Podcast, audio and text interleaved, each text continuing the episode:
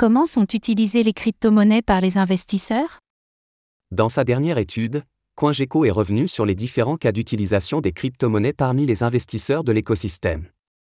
Investissement, paiement, spéculation, DeFi, lumière sur les statistiques de ces différents piliers.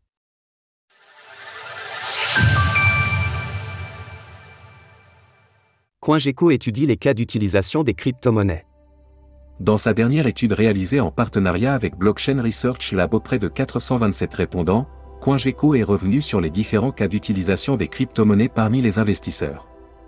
Ainsi, ce sont huit piliers différents qui ont été étudiés, en fonction de la manière dont ceux-ci étaient sollicités, de manière générale, plusieurs de ces piliers peuvent se rapporter à de l'investissement, mais il faut plutôt interpréter ce dernier comme le simple fait de conserver un actif sans rien en faire d'autre.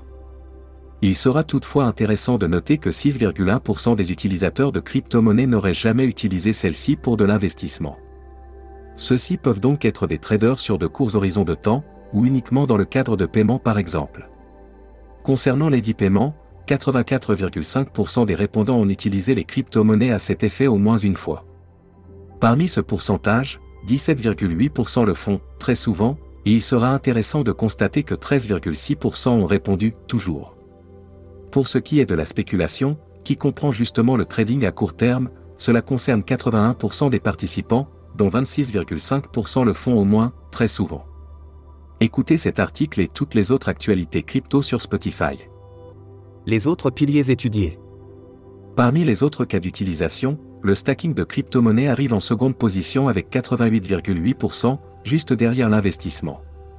C'est d'ailleurs l'une des méthodes les moins risquées pour générer du rendement sur ses avoirs, à l'inverse d'un protocole de finance décentralisé, DeFi, dont les smart contracts peuvent potentiellement comporter des failles.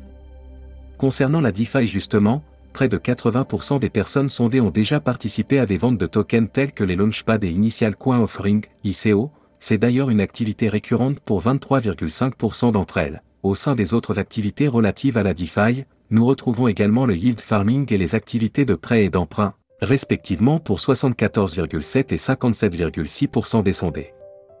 Le pilier des prêts et emprunts décentralisés est d'ailleurs celui comportant le plus de personnes ne s'y étant jamais essayé, 42,4%. Enfin, 74,5% ont déjà participé à des questions de gouvernance, bien que ce ne soit une activité régulière que pour 21,1% de cette population. Comme le montrent les données recueillies, les résultats sont souvent hétérogènes au sein des participants, avec des degrés d'utilisation variés entre chaque pilier. De plus, un même investisseur peut aussi cumuler différents cas d'application, afin de diversifier ses activités dans les crypto-monnaies. Source CoinGecko. Retrouvez toutes les actualités crypto sur le site cryptost.fr.